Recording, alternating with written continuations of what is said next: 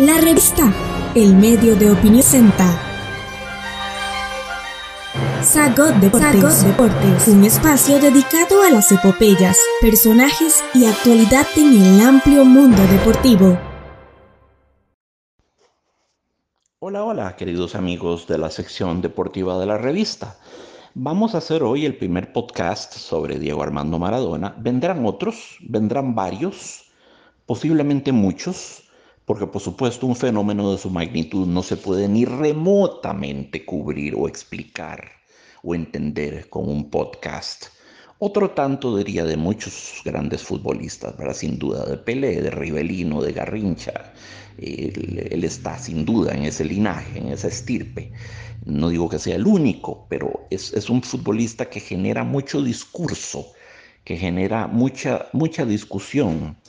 Eh, lo primero que vamos a hacer en este podcast es poner en contexto histórico, político y social el fenómeno Maradona, entender cómo pudo el fenómeno Maradona coagular, surgir, fermentar en esa sociedad argentina particular de los años 80. Entonces vamos a empezar. Este, este podcast no a hablar nada sobre fútbol todavía. No vamos a hablar sobre gambetas, fintas, túneles, la izquierda prodigiosa que tenía, el gol con Inglaterra. No vamos a hablar de fútbol. Pero es imposible abordar el fenómeno Maradona, repito, imposible entenderlo sin plantear el contexto histórico y social que lo explica y que lo justifica. A comienzos de los años de 1980, Argentina arrastraba un 90% de inflación anual, recesión profunda, estancamiento económico, con un grado de crecimiento cercano al cero, la generalización del impuesto sobre el valor agregado, el empobrecimiento de la clase media, aumento súbito de la deuda externa de las empresas y del Estado, un salario cada vez más depreciado y cuadros de miseria que generaban fricción entre diferentes sectores sociales. Si esto se les parece mucho a cierto país que todos queremos mucho, no es sin duda coincidencia, no es coincidencia. Sucede que el modelo económico neoliberal impuesto por el autodenominado proceso de reorganización nacional, que eran en realidad las juntas militares de Argentina, ese proceso estaba agotado y había probado ser completamente disfuncional. Más que del neoliberalismo, en este caso, sería más propio hablar de anarcoliberalismo. No es lo mismo, ¿ah? Eso eh, es, es, cuando en un gesto típico de los dictadores miopes, eh, la Junta Militar de Galtieri se inventa además la Guerra de las Malvinas. Idea de su almirante Jorge Anaya, para ser más precisos unir a una sociedad argentina fracturada mediante el viejo método consistente en crear un enemigo común, en este caso Inglaterra. Es el truco más viejo de los malos políticos y de los sátrapas, amigos.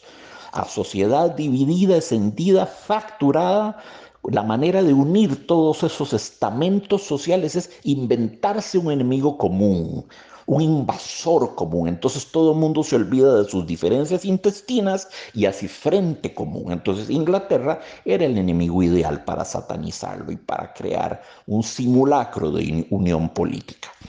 Entonces cualquier decisión interna sería postergada ante la amenaza de un enemigo externo. Es una, entre comillas, lógica que ha funcionado en el pasado, pero que en caso de derrota bélica suele acarrear la caída de los regímenes que la propugnan. Y fue precisamente lo que sucedió. Entre el 2 de abril y el 14 de junio de 1982, Inglaterra y Argentina se trenzaron en una guerra de características neocolonialistas por la posesión de los archipiélagos de las Malvinas, las Georgias del Sur y las Islas Sandwich del Sur. Si toda guerra, amigos, es por definición absurda, esta entró por su evitabilidad y la falta de realismo de las Fuerzas Armadas Argentinas en el terreno del realismo mágico puro, o, tal vez del surrealismo incluso. El resultado para Argentina, 649 muertos, 1068 heridos, 11.313 capturados, 47 aeronaves destruidas, 6 barcos hundidos. A esto debemos sumar la baja de tres civiles causada por el bombardeo erróneo de un barco británico. Los ingleses también tuvieron pérdidas humanas y materiales considerables, pero se impusieron con relativa facilidad gracias al liderazgo de Margaret Thatcher y al apoyo político de los Estados Unidos, Francia, Irlanda y Japón quienes en la resolución 502 del Consejo de Seguridad de la ONU, promulgada en Nueva York el 3 de abril de 1982, exigían a la Argentina el retiro inmediato de sus tropas de las islas. Así pues, tenemos un país en la bancarrota, un país violado, un país vejado, saqueado, humillado por un rival que lo había sobrepujado en músculo bélico completamente. Tal desenlace tuvo por consecuencia higiénica, sanitaria, la caída de la maldita junta militar y la elección democrática de Raúl Alfonsín. Pero el trauma histórico seguiría y sigue aún supurando, ¿verdad? Argentina era un país desmoralizado en los 80. El 14 de junio de 1982, Argentina firmaba el rendimiento incondicional ante Inglaterra. Y por su parte, vean ustedes qué coincidencia, la selección de fútbol, que era la campeona vigente, caía derrotada 1 a 0 ante Bélgica en el partido inaugural del Campeonato Mundial España 1982. Un día doblemente funesto para los argentinos. Entonces, Maradona emerge como eso que los países rotos espiritualmente necesitan de manera desesperada. El hombre providencial, aquel que habría de venir, si me permiten parafrasear la expresión de Juan el Bautista a propósito de Jesucristo. A falta de verdaderos líderes, en ausencia de grandes figuras de autoridad, de grandes políticos, los pueblos pues se colgarán de cualquier cosa que se les presente televangelistas de pacotilla, políticos mesiánicos, deportistas endiosados. Maradona se convierte así pues en el blasón de proa de los desposeídos, los marginados, los pisoteados, un héroe popular. Era el momento histórico propicio para su eclosión y él tenía ciertamente el talento necesario para encarnar el papel que la historia le había asignado. Su gesta no solo se inscribe dentro del registro imaginario religioso del fútbol, sino también del bélico. La mano de Dios es percibida efectivamente como intervención divina justiciera, como una espada flamígera que castiga a los ingleses por su afrenta. Luego vino el segundo gol de Maradona, que como acción individual es indiscutiblemente la mejor maniobra en la historia de los campeonatos mundiales, en la que desgrana cinco rivales ingleses antes de burlar al portero Shilton. Ahora bien, le venía de meter un gol con la mano, ¿verdad? Lo cual es un hurto, es un pillaje, es un, es un robo. ¿Puede una proeza técnica de esta magnitud, con el segundo gol, blanquear el pillaje del primer gol? No, no puede. No puede. Ello equivaldría a decir que un gesto estético es capaz de compensar un atropello ético, porque el primer gol, que es un robo, que es una marurrulla, es un chanchullo, está en el orden de lo ético. El segundo gol, como acto de virtuosismo y casi de coreografía baleompédica, está en la escala de valores estéticos. Entonces, tenemos aquí un problema difícil de transvaloración. No podemos compensar con un gesto ético un hierro eh, un gesto estético, un hierro ético. A ver, es como que yo le robara al vecino el carro y compenso al día siguiente mi hurto pintándole muy lindo la fachada de la casa. No, no, eso no funciona así. Eso no funciona así. La excelencia estética del segundo gol no puede redimir al jugador de la sordidez de su primer gol, que fue un robo. Realmente el partido terminó uno a uno. Ese, ese gol nunca fue. Y ello por la simple razón de que estamos hablando, como les decía, de órdenes de valores diferentes e irreductibles, valores éticos por una parte, valores estéticos por la otra. Si quieren poner el segundo gol en un museo para la contemplación extática de los distantes, eso me parece magnífico, magnífico. Pero también habría que poner el primero en el Museo Universal de la Marrulla de los antimodelos éticos de la conducta antideportiva para la ilustración de las futuras generaciones. Recordemos que Alejandro Jodorowsky cimenta su peculiar metodología en la premisa de que el subconsciente asume los actos simbólicos como si fuesen hechos reales, de manera que un acto mágico, simbólico y sagrado podría modificar el comportamiento del subconsciente y por lo tanto, si estuviese bien aplicado, sanar diversos traumas psicológicos. Esto fue exactamente lo que a nivel colectivo sucedió con el fenómeno Maradona.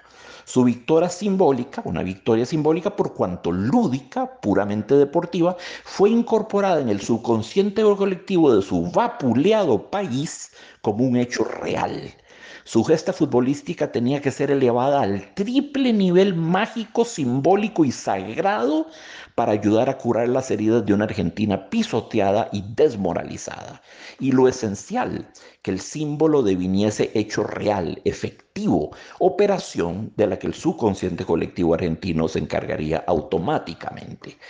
¿Podría alguien al día de hoy en el mundo, excluyendo a los afectados directos por la tragedia, mencionar el nombre de uno solo de los 649 argentinos que perecieron en la guerra de las Malvinas? Ajá, pero en cambio Maradona, que es una figura icónica del siglo XX, ¿verdad?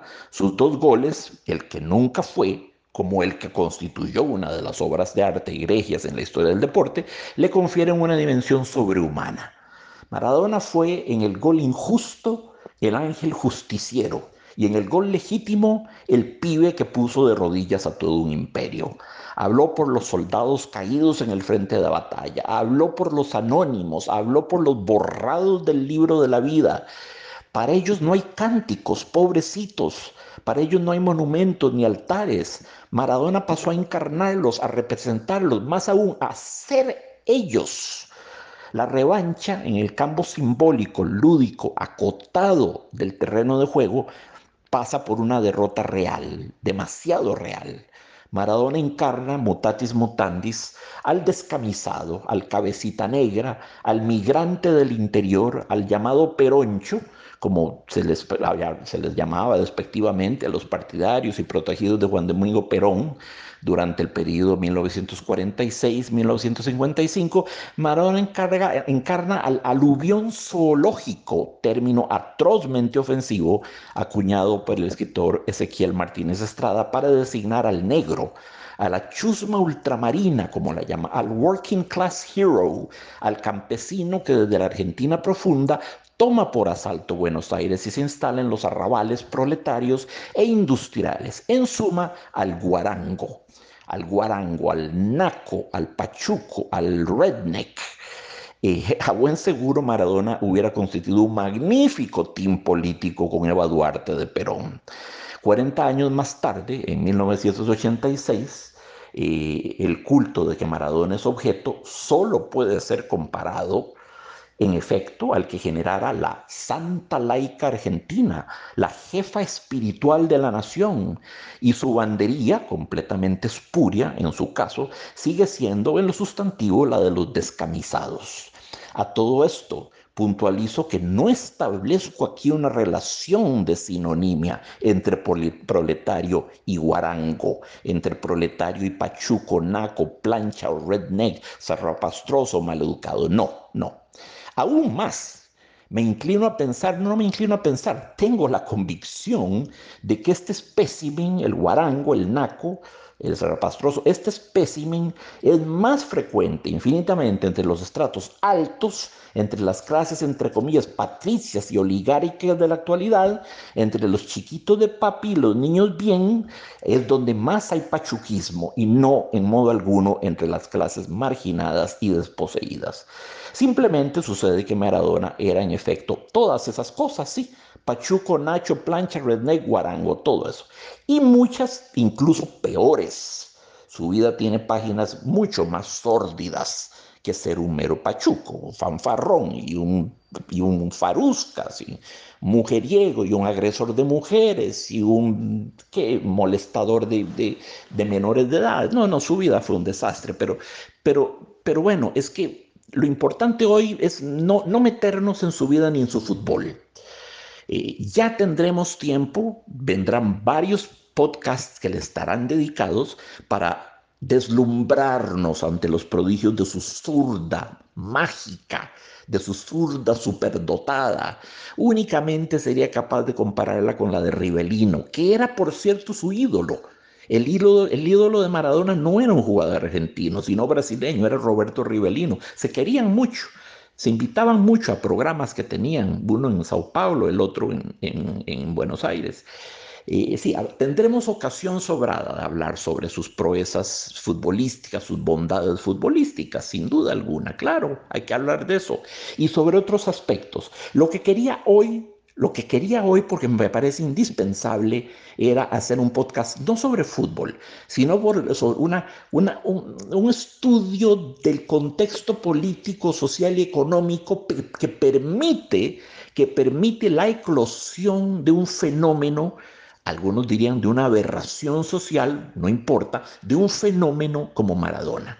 Sin todas estas circunstancias coadyuvantes que acabo de plantear, Maradona habría pasado desapercibido por virtuoso que fuese del balón, pero llegó justamente como el hombre providencial a levantar la moral de una nación que estaba derrotada, desmoralizada, quebrada, destruida por cuatro dictaduras militares consecutivas, con, sátrapas que fueron violadores de los derechos humanos, criminales de lesa humanidad, gente como Videla, Viola, Galtieri, Nicolaides.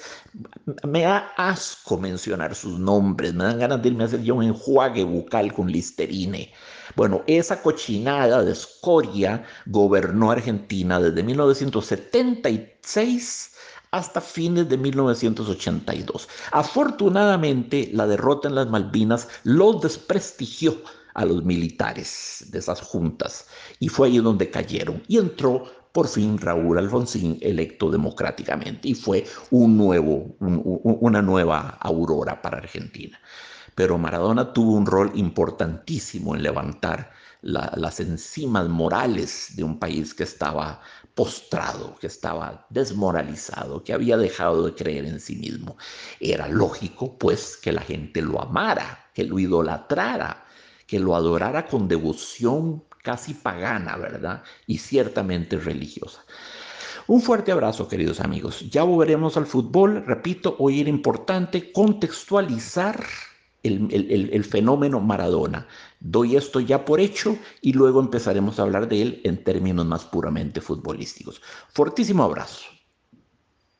Estamos en las plataformas de Spotify, Apple Podcast, Google y Anchor como la revista. La revista.